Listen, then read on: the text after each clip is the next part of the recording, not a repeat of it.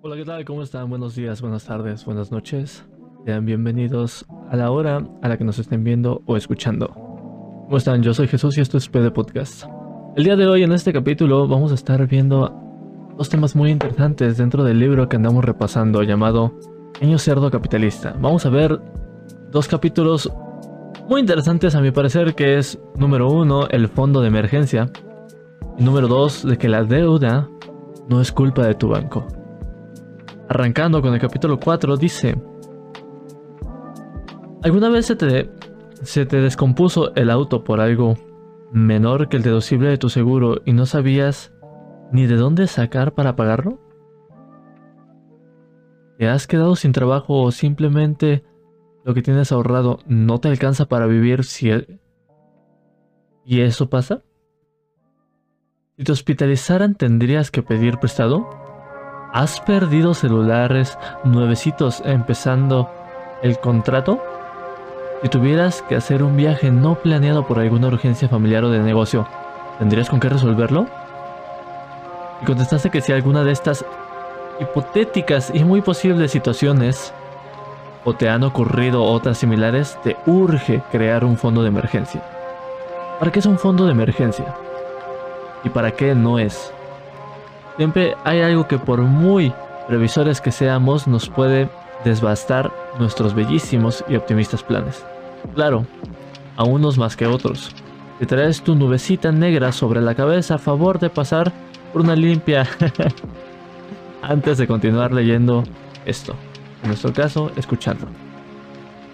Para la mayoría de imprevistos se puede aplicar dar un tarjetazo no planeado o salir corriendo a pedir dinero a los a los parientes una manera más barata y menos latosa es hacer un cochinito para guardar el dinero que puedes necesitar para superar un evento inesperado. Normalmente estas emergencias implican daños o desperfectos que no cubren ningún seguro, como en el auto o la casa que no alcanzan el valor del deducible, consultas o que a tu computadora le caiga agua cuando ya no, cuando ya no está en la garantía. El refri, café intempestivamente y hay que cambiarlo a la de ya. Porque pues no podemos vivir sin refrigerador realmente. Que la mascota se enfermó, en fin, cosas difíciles de prevenir. En este fondo también deberías incluir el monto de los deducibles de tus seguros, que es un desembolso de emergencia que pocas veces consideramos. El fondo de emergencia no es una alcancía donde guardas para sacar cada vez que atraviesa la oportunidad dorada de compra o el concierto que siempre habías esperado, aunque también podrías hacer un fondo para conciertos, ¿por qué no? Como, como que tan, como su nombre lo dice, es dinero exclusivo para imprevistos. No se gasta o se toca en otros fines. Hablando de que no es un imprevisto, normalmente sabes cuando estás muy endeudado y vas a tener a los cobradores sobre el cuello. Ese dinero que conoces que, vas a tener que pagar no califica como emergencia, más bien debería estar dentro del presupuesto. Recuerda reservar lo justo. Regla de dedo. Como les toca decir a los financieros, es que tengas entre 3 y 6 meses de tu sueldo ahorrado para este fin. Ya lo que tú realmente necesites tendrás que ver con el tamaño de las emergencias que puedan sucederte con el número de personas que dependan de ti o con factores de tu estilo de vida. No es lo mismo tener un trabajo estable o uno donde pasas muchos meses sin cobrar, por ejemplo. ¿Cuál es la desventaja de tener demasiado en tu fondo de emergencia? Como debes guardarlo en algún tipo de cuenta con disponibilidad diaria, lo más seguro es que genere unos intereses microscópicos. Entonces estarías perdiendo la oportunidad de hacer dinero con el excedente de lo que realmente requieres para imprevistos. Y si tengo muy poco, ahí el problema es que cuando llegue la emergencia puede que no te alcance y tengas que recurrir a familiares, en el mejor de los casos, a la tarjeta o vender bienes o propiedades y no exactamente al mejor precio, por aquello de la urgencia. Entonces realmente, ¿cuánto es lo que uno necesita? Hay que preguntarse un par de cosillas y tener en cuenta muchas otras. Número uno, ¿Cuánto gastaste en, el, en la última emergencia? No sé, si habrás gastado tal vez dos mil, cinco mil pesos, más o menos puedes tener eso en consideración. Número 2. ¿Cuánto supones que te costaría la más cara de las emergencias que podrías tener? ¿Que no se cubra con los seguros? Claro que esto incluye desempleo por unos meses, incluye emergencias mayores como algún tipo de operación o cosas semejantes. ¿Cuánto tienes ahorrado para emergencias? A veces no nos damos cuenta y decimos, ah, voy a hacer ese fondo de ahorros, pero te pones a pensar y dices, no tengo nada, nada para esas emergencias. Recuerda que aquí hay que hacer un promedio entre el número 2 y el número 3. Entre la emergencia más alta y el ahorro de tus emergencias. Eso más o menos es lo que uno puede necesitar. Número 5. Ahora réstale lo que tienes ahorrado. Número 6. Planea cuánto tiempo tienes que destinar al mes para llegar al, puntos, al punto 5 en un año. ¿Cuánto tiempo vas a tener que destinarle? Perdón, ¿cuánto, ¿cuánto dinero se le puede ir destinando al año para poder tener una gran cantidad para todas esas emergencias? Recuerda que lo más importante de todo es empezar ya. Empezar al momento distracciones, si lo puedes hacer justo en el momento en el que escuchas esto, qué mejor. ¿Cómo lidiar con, los, con la tarjetitis? Usar la tarjeta de crédito responsablemente y reestructurar los adeudos. Podría parecer ocioso empezar este capítulo con una historia de problemas con tarjetas de crédito. Todos conocemos una. Incluso hasta tenemos varias para contar. De todos modos lo haré. Porque cada vez que pienso en esta me asombra por irracional, proporcionada, no sé ni cómo describirla. Eras una vez un dichoso hombre que a sus veintitantos, casi treinta años, vivía felizmente en casa de su abuelita con un sueldo de 10 mil pesos mensuales, sin pagar renta y con el apapacho de las mamás grandes. De todos los mexicanos conocemos a este hombre, le alcanzaba para todo y más. No era, la, no era el más fashion ni el más gastalón, pero dinero nunca le faltaba hasta que, oh, conoció a X señorita. La señorita lo deslumbró con su belleza, simpatía, inteligencia y estilo. Estilo que tenía un pequeño detalle. Estaba pagado a crédito y no exactamente bien calculado. Esta señorita tenía un deudón en la tarjeta que casi alcanzaba para comprar un carro modesto, y todo por sus frecuentes visitas a boutiques y al Palacio de Hierro. Por alguna extraña razón, don Felice en casa de la abuela decidió que lo tuyo es mío, lo mío es tuyo, incluida la deuda de la tarjeta de crédito. Y además de embarcarse solidariamente con los pagos, también se metió en el mismo tren de gastos de la susodicha. Resultado, dos años después, él que antes de conocerla no sabía que era un plástico, salvo el de la cuenta de nómina, ahora tenía una deuda de 80 mil pesos. De vivir felizmente durante años con 10 mil pesos pasó a no poder llegar a fin de quincena con los 50 mil que ganaba gracias a que su carrera había tenido un ascenso meteórico.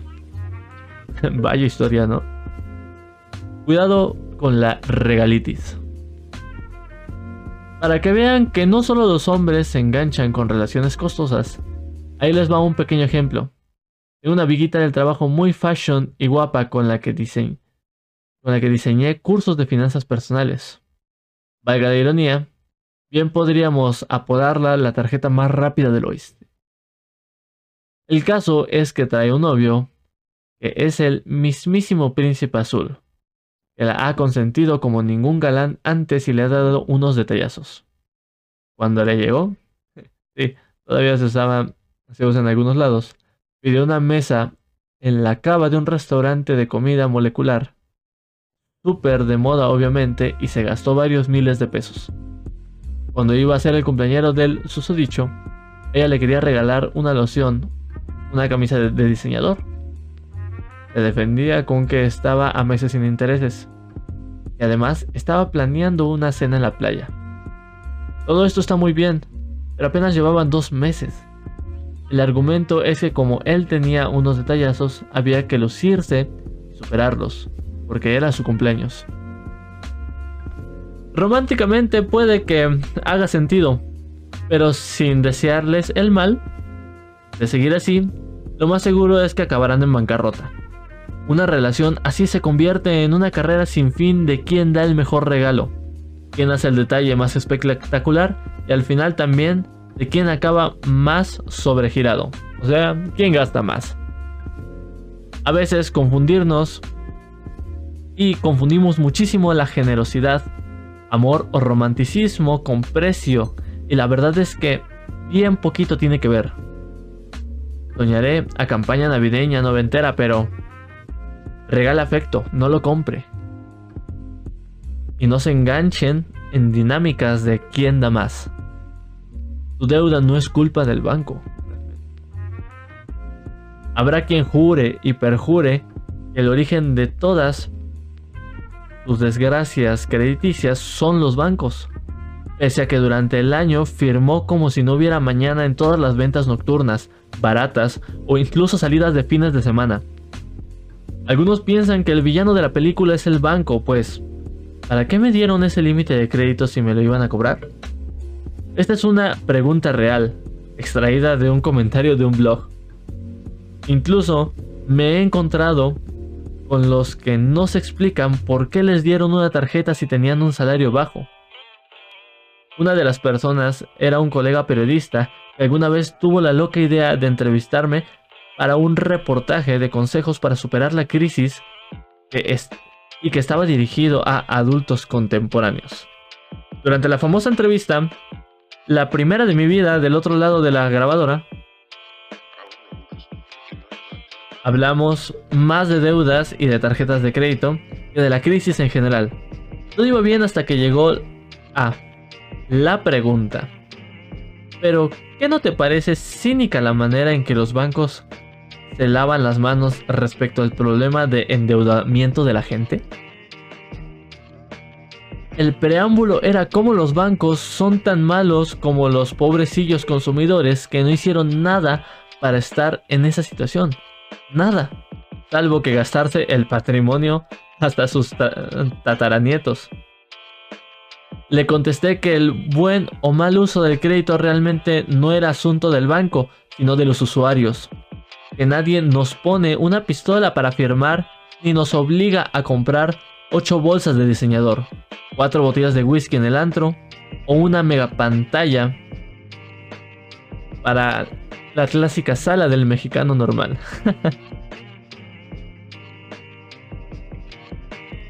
Excuso decirles que casi se le va hueco el omelette al hombre. Esa es la reacción más común al aclarar que tu deuda no es culpa del banco. Mi respuesta ni siquiera se debe a que crea que los bancos son unas santas palomas. El crédito en México es más caro que en otras partes del mundo. Un colega estadounidense se quejaba de tasas de hasta 14% en su país. Ternurita. Quítate de ahí, te vamos con las de 50 y tantos por ciento que canjean las instituciones más caras de México. Pero ese no es el pretexto.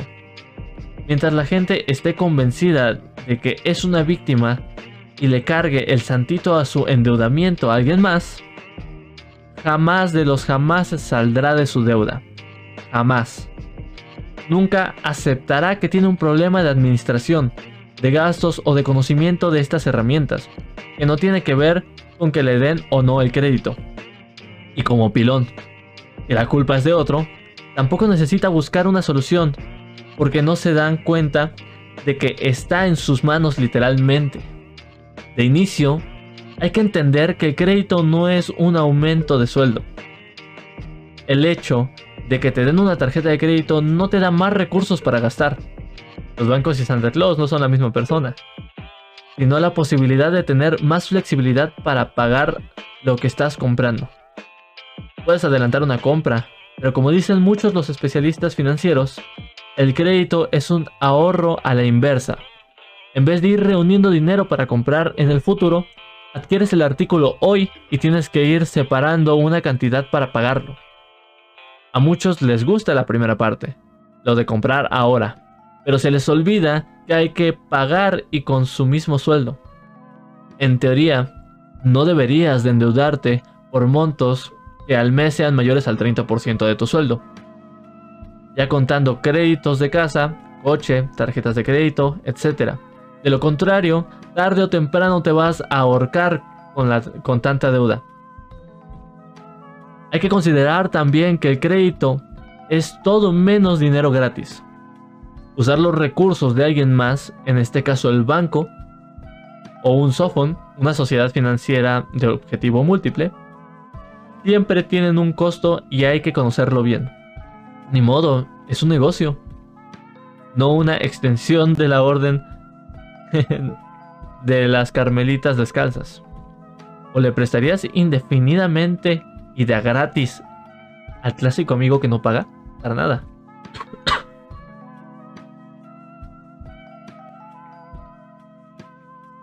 El entrevistador se quejaba de que aún cuando te endeudas, mucho el banco no te acortaba tu línea de crédito. Pero lo que no saben muchos es que si firmas y firmas, te vuelves un cliente más riesgoso y más riesgoso. Es lo mismo a tasas más caras. Para compensar el aumento y en las posibilidades de que dejes de pagar. Realmente no es la feria. Elige el financiamiento adecuado. Hay un crédito para cada cosa. Recuerdo muy bien el caso de Eric, un amigo periodista, que al entrar a su segundo trabajo quería comprarse una motocicleta. Estaba pensando dar un tarjetazo y financiarla a varios meses. Era la peor idea en la historia de las malas ideas de financiamiento. En el trabajo, sus cuates le dieron en todos los tonos que no lo hiciera. Al final compró la moto, pero ya no dijo cómo. Quiero pensar que lo convencieron porque si no le hubieran salido carísima. Si te vas a comprar algo de 50 mil pesos, por ejemplo, ¿por qué no mejor pides un crédito de nómina o personal con una tasa de 25% anual o un automotriz? En este caso aplica porque era una moto. La mensualidad sería más baja que el pago mínimo de la tarjeta. O sea, 2.900 eh, pesos aproximadamente evitarías pagar 2.5 veces su precio y se podría liquidar en dos años según los simuladores de tarjetas y de crédito automotriz de la Conducef. Un claro ejemplo sería, por ejemplo, lo que es el precio inicial, el capital, son 50 mil pesos, una tasa de interés del 40%. El pago mínimo mensual es del 8% como porcentaje del total. El pago mínimo mensual en pesos son 4 mil pesos su plazo de pago son 13 años a 9 meses. El pago final terminaría siendo 107.704 pesos. Claro, ya incluyendo absolutamente todo. ¿Por qué alguien elegiría pagar más de lo mismo? ¿Simplemente por no saber cómo funcionan los instrumentos o por flojera de hacer una solicitud? El crédito es una herramienta de variedad útil si la usas con planeación y para amortiguar tu consumo en el tiempo. Además, es necesaria para generar un buen historial. Eso sí, todas herramientas es tan buena o mala dependiendo del uso que le demos. ¿Cómo nos metimos en la bronca de la deuda? Para saber por qué tenemos una tarjeta carísima, una deuda o simplemente Parece que nos volvimos coleccionistas de plásticos, hay que remontarnos a los orígenes. ¿Cómo se obtuvo la primera tarjeta? Hay tres supuestos. Número uno, comparé las opciones y elegí la de mejor tasa y condiciones. Número 2. Me la enjaretó una señorita de un stand en el supermercado, banco, farmacia, centro comercial, etc. número 3 era la adicional de mi papá o de mi mamá. La B es la forma en la que la mayoría obtuvimos nuestra tarjeta de crédito, la primera. O la de, o al menos así era antes de, 2018, cuando realmente se empezó a sentir la crisis financiera global. El problema de este modo de entrada es que no, no necesariamente tienes la tarjeta con la mejor tasa, los mejores beneficios o afín a tu perfil de compras. Para los muy viajeros, los programas de recompensas con millas pueden ser mejor opción que los puntos y viceversa. La número C, la número 3, perdón, es una manera suave y más barata de introducirte al sistema financiero. Porque normalmente los padres que ya tienen tiempo en estas andadas tienen la versión oro o platino. Lo que hay que evitar es quedarse de junior crediticio por mucho tiempo. Solicita tu tarjeta cuando antes y empieza a generar tu historial crediticio. Si no, siempre dependerás de ellos y cuando quieras un crédito hipotecario o automotriz, será más caro o complicado que si te hubieras independizado. Esto implica que el ideal de la vida sería que la respuesta fuera la número uno, que nos hubiéramos dado a la tarjeta de cazar a la tarea de mejor de cazar la mejor tarjeta y solicitarla cuando ya estuviéramos informados de cómo usarla y conociéramos nuestras capacidades de pago. Si no fue así, no te preocupes.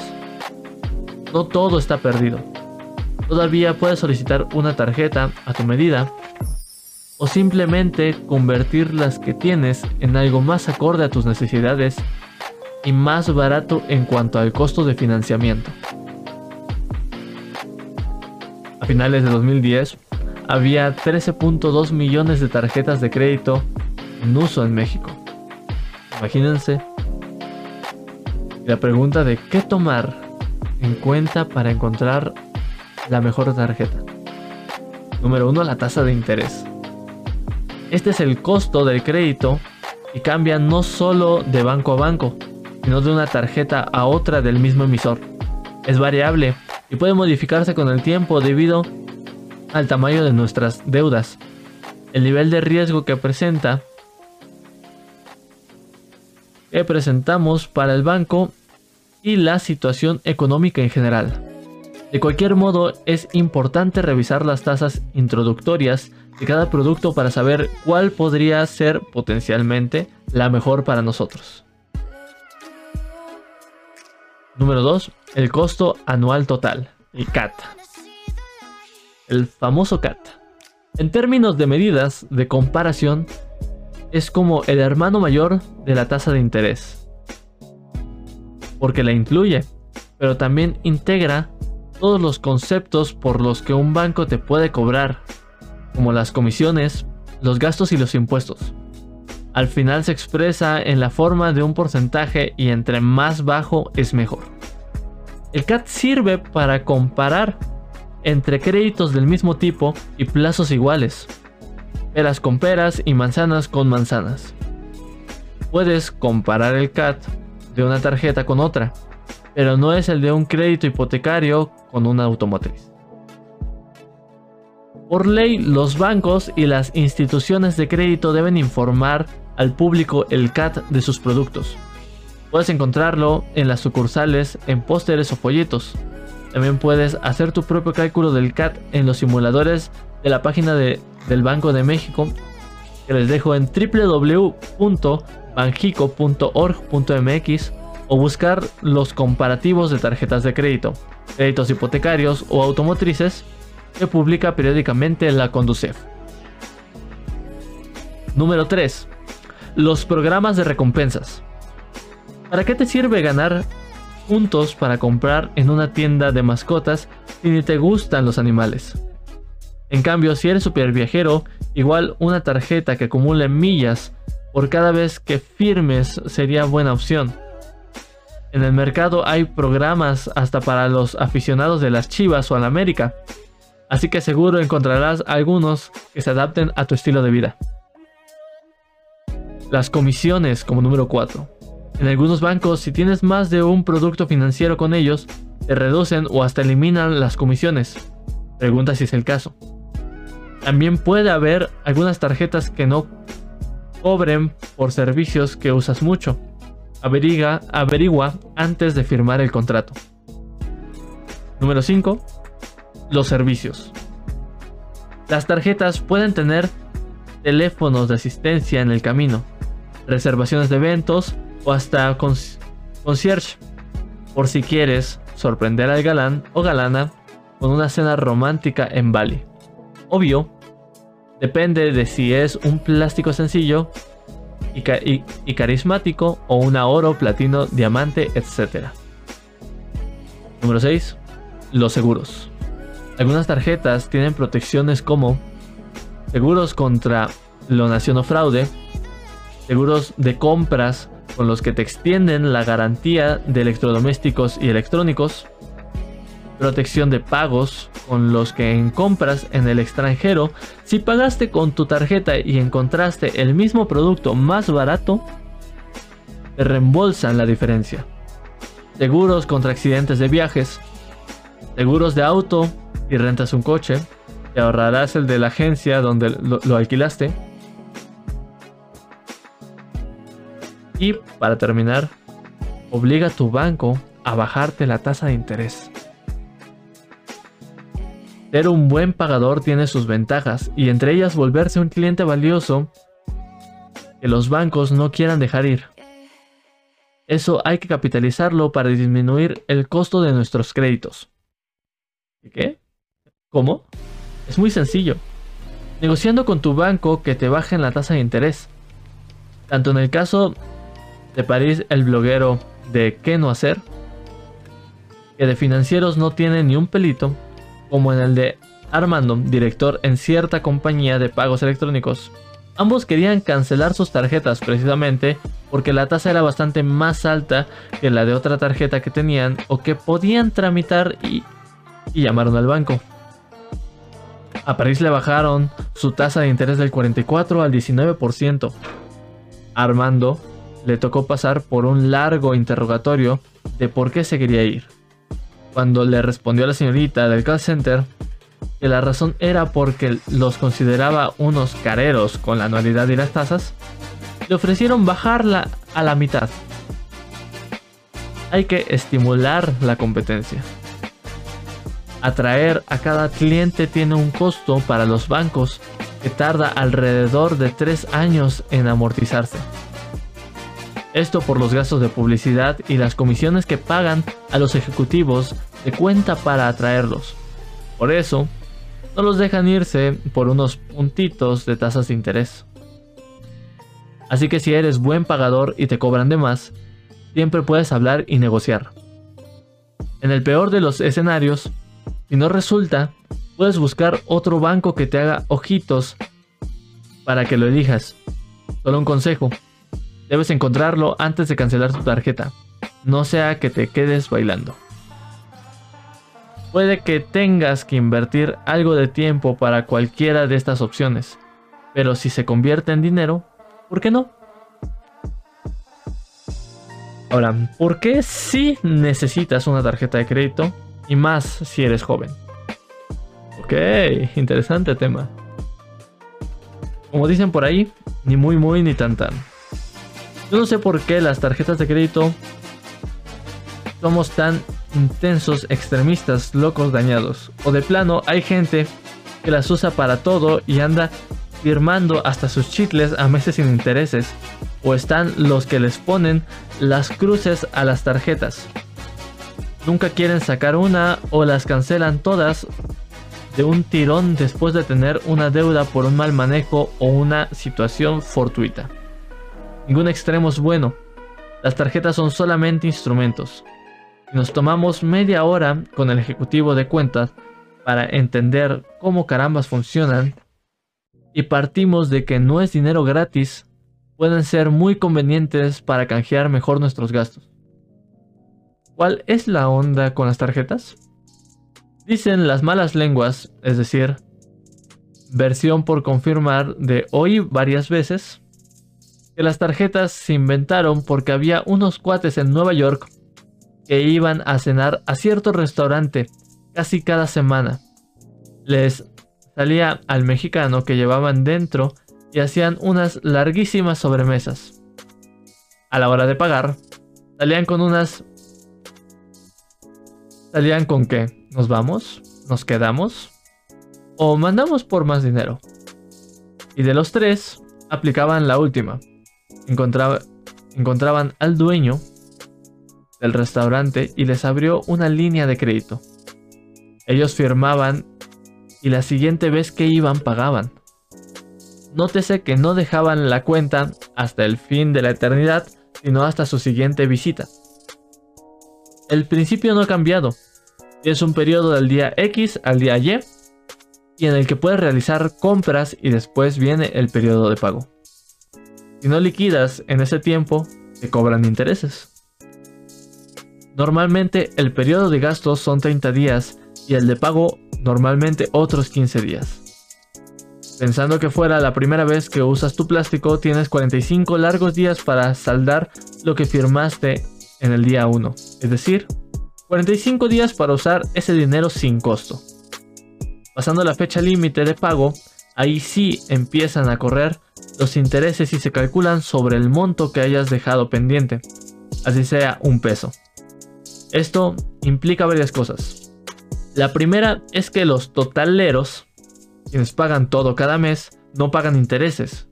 Por eso a ellos la tasa de interés medio se les hace lo que el viento Juárez. De todos modos, hay que buscar la tarjeta más barata que se adapte a tus necesidades o con los beneficios que te conviene. Por si es algún monto o en algún momento quieres usar el financiamiento. La otra cara de la moneda es que no ser totalero implica pagar lo que, lo que firmes más caro que el resto de los mortales que compran de contado. La segunda es que entre más tiempo traigas cargando tu deuda, más cara se vuelve, pues los intereses se capitalizan. Así como existe el interés compuesto para las inversiones, lo hay para las tarjetas se generan intereses sobre el saldo y sobre los intereses de lo que debes, por lo que puedes crecer a gran velocidad.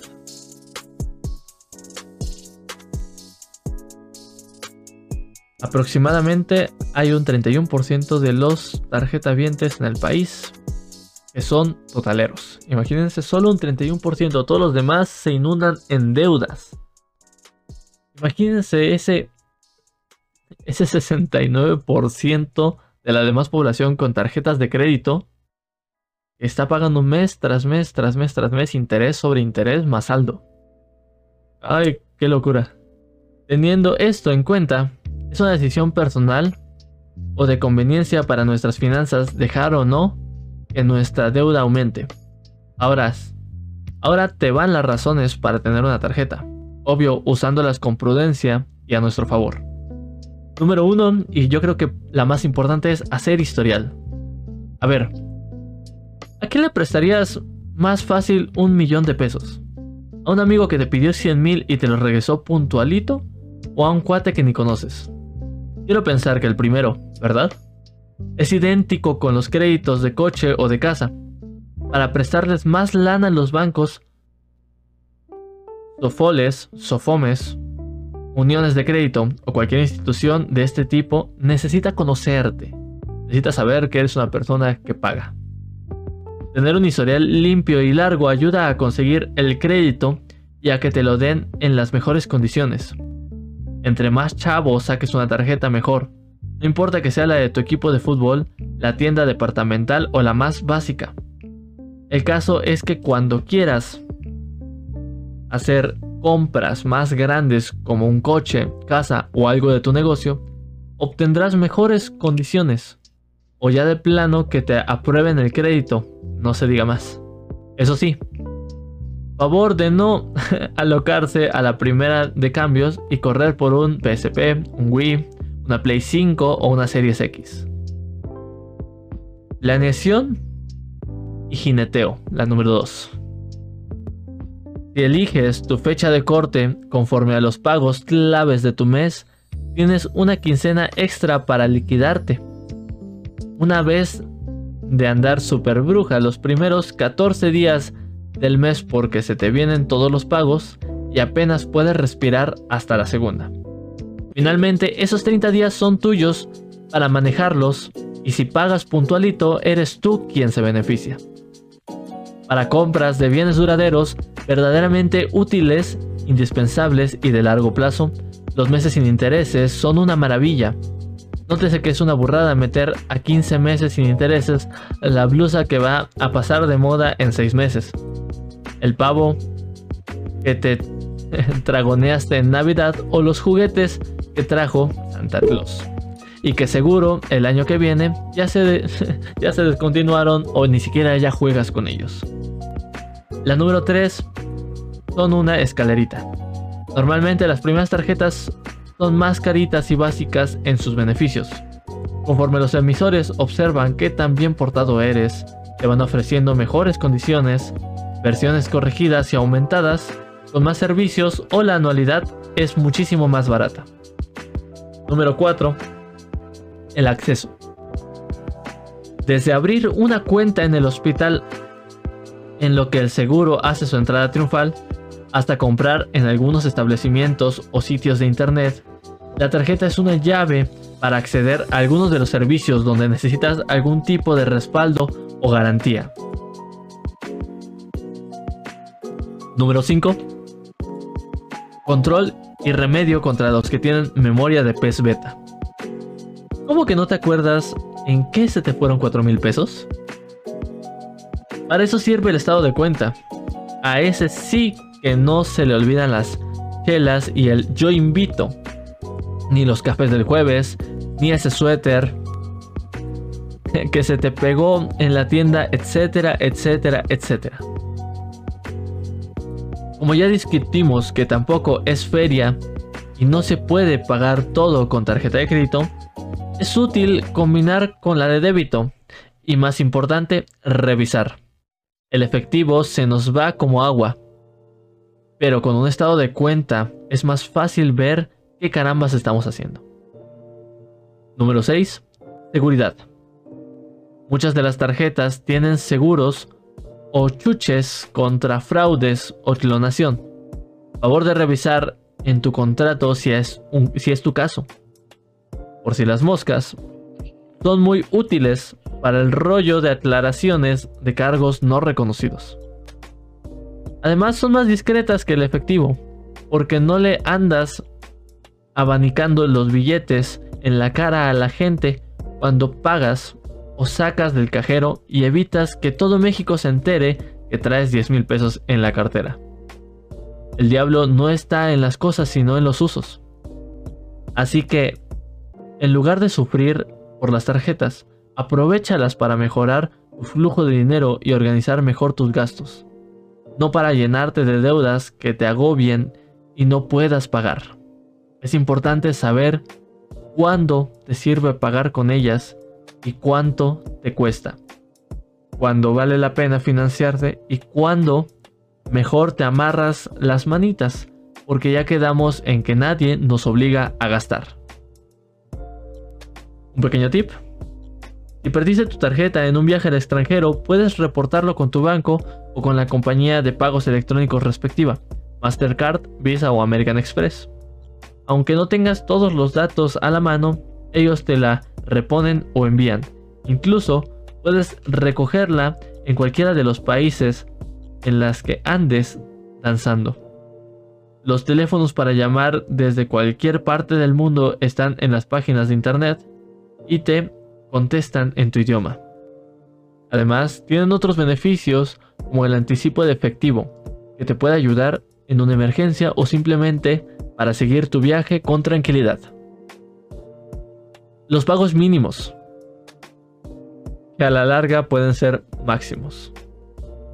Otro de los puntos que son fuerte de confusión con las tarjetas son los famosos pagos mínimos.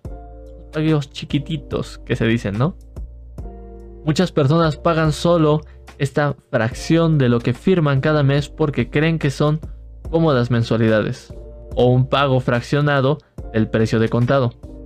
La realidad es diferente. el pago mínimo es entre 5% y 10% del saldo de la deuda, dependiendo del banco. Si solo pagas esta proporción de lo que gastas, lo que dejaste pendiente en tu tarjeta genera intereses.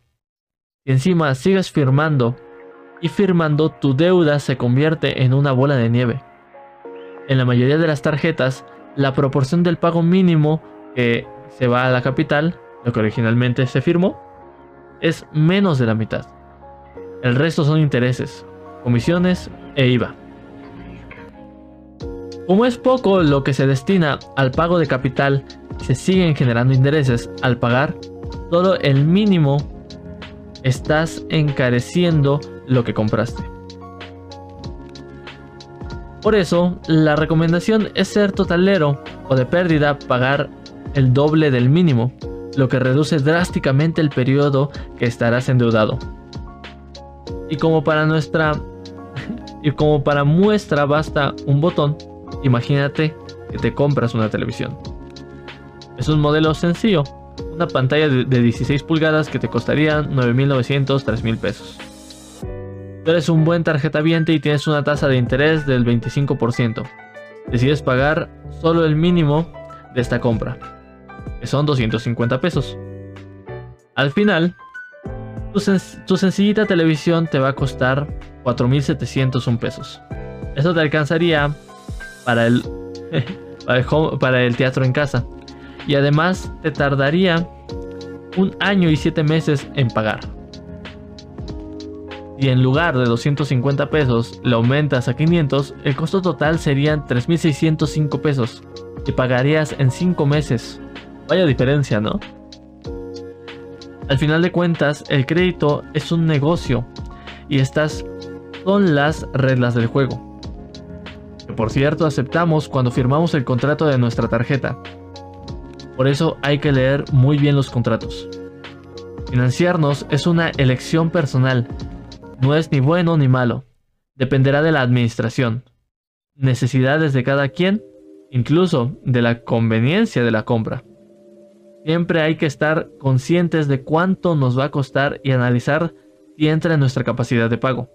En ocasiones es mejor aplazar ese gasto o simplemente meterle más a nuestro plástico para evitar dolores de cabeza. ¿Y los meses sin intereses? No hay que alocarse, la verdad.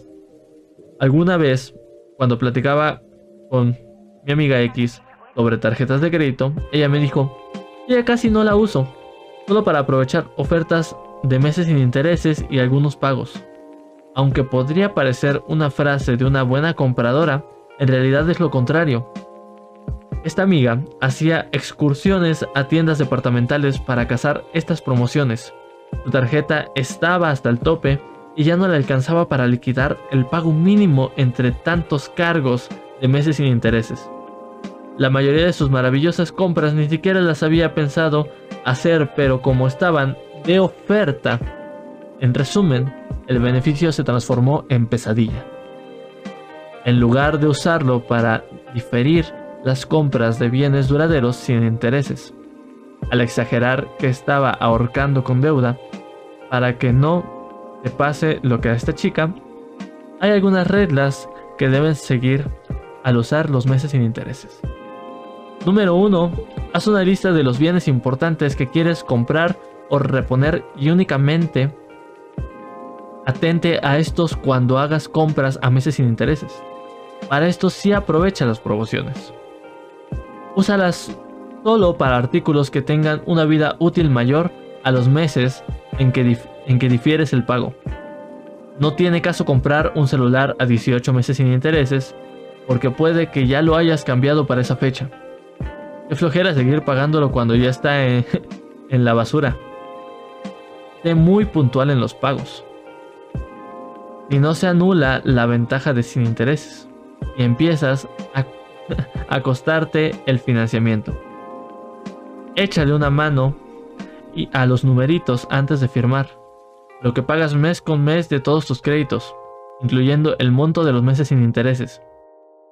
No debes sobrepasar el 30% de tus ingresos o te arriesgas a estar en aprietos para saldarlos. Lleva un registro para que no te excedas.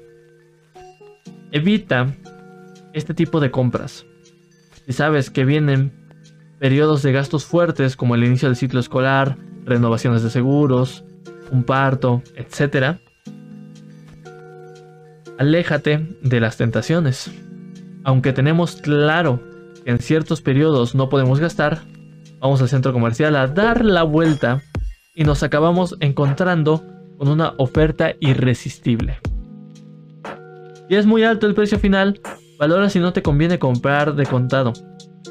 A veces sí hay descuento por pagar así, aunque según ellos sean meses sin intereses.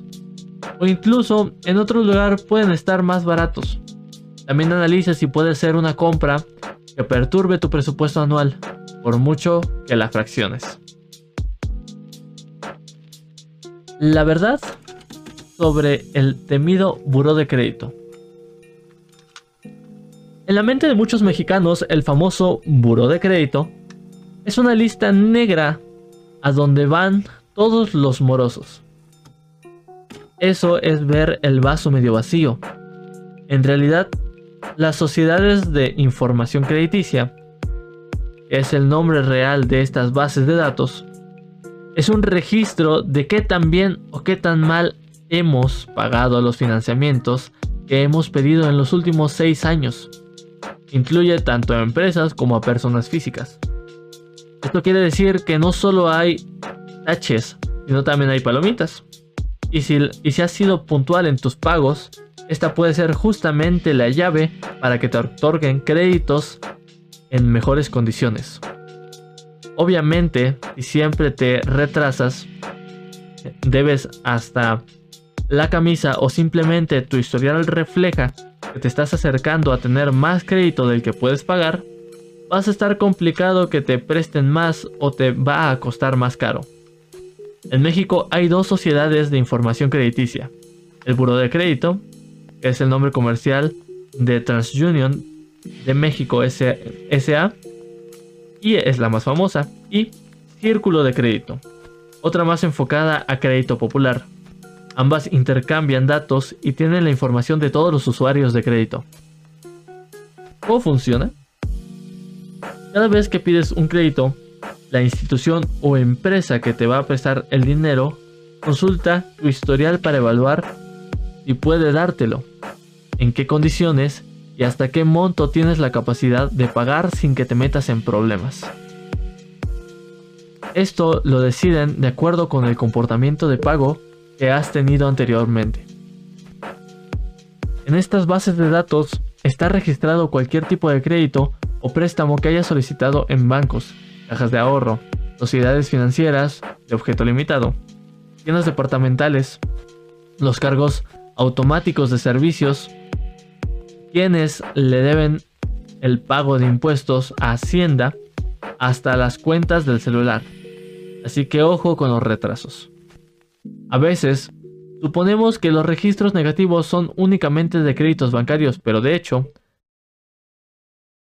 hace, dos hace ya varios años, la mitad provenían de entidades no financieras y los adeudos que más habían crecido eran los de las tarjetas departamentales y por servicios de telefonía, según la información del Buro de Crédito. Tú puedes consultar tu historial de crédito una vez al año de forma gratuita vía Internet, por ejemplo, o en las oficinas de las sociedades de información crediticia y las veces subsecuentes con un cargo que depende del medio de envío que elijas. Si, si tengo un registro negativo, ¿cuánto tiempo permanece en el buro? Si tienes un incumplimiento, permanecerá en tu historial 6 años. A menos de que el crédito se encuentre en juicio y en ese caso solo se borra hasta que se resuelva. Otras excepciones al, botón y al borrón y cuenta nueva son los adeudos superiores a 400.000 UDIs alrededor de 1.83 millones en 2011, o que impliquen condenas por delitos patrimoniales como el fraude. Los incumplimientos de créditos menores a 1000 UDIs, 4.590 en 2011, se eliminan a los 48 meses. El historial crediticio se actualiza cada mes. Si tuvieras un pago vencido y lo liquidas, esta información se reflejaría al siguiente periodo. Sin embargo, los usuarios pueden solicitar el otorgante que envíe la aclaración y en ese caso tardaría únicamente 8 días. Del mismo modo, si aparecieras como moroso en el historial sin serlo, puedes presentar una reclamación y el otorgante del crédito está obligado a presentar los documentos probatorios para borrarlo. Las reclamaciones se pueden presentar por escrito, vía correo, fax, correo electrónico o personalmente en la unidad especializada de atención de la Sociedad de Información Crediticia. Ahora vamos a hablar del score de crédito. En México no se conoce mucho, pero hay un producto de segunda generación del historial crediticio que se llama score de crédito. Este registro, además de mostrar si has cumplido puntualmente o no, te da un puntaje, de ahí el nombre, de qué tan bien lo has hecho. Con este número los bancos no solo verán si te retrasas en tus pagos o no. No deberías demostrarte. Pero no es lo mismo dos días que tres años. Sino con cuánta frecuencia y cuánto tiempo te pasas. Cuántos, cuántos créditos tienes actualmente y todos los factores que pueden mostrar tu patrón de uso del crédito. En Estados Unidos es muy común la mayoría de los usuarios conocen su score y todos los bancos. Cajas de ahorro e instituciones de crédito en general los utilizan para fijar las condiciones de los créditos de acuerdo con el riesgo que cada cliente potencial representa. Dependiendo de tu puntaje, puedes aplicar a crédito A, B o C. Uno de los aspectos en los que más incide es el precio y hay que estar pilas. Porque unos cuantos puntos más o menos en la tasa a la larga pueden representar cientos o miles de pesos de diferencia. Puede que aún ahora no escuches mucho de este score, pero seguramente en varios años será lo, más común del mundo, así que hay que aplicarse. ¿Cómo sacarle brillo al historial crediticio? Hay diversos, factores que se reflejan en tu historial y que pueden determinar la calidad del crédito que puedas conseguir. Los principales para mantenerlo limpiecito son pagar siempre a, tiempo. Incluso los retrasos de uno o dos días cuentan en el registro y más si son frecuentes.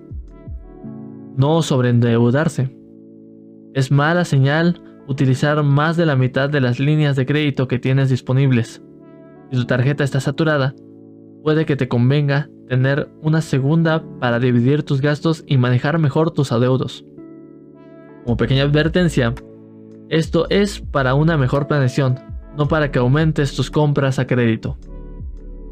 No forzar tu capacidad de pago.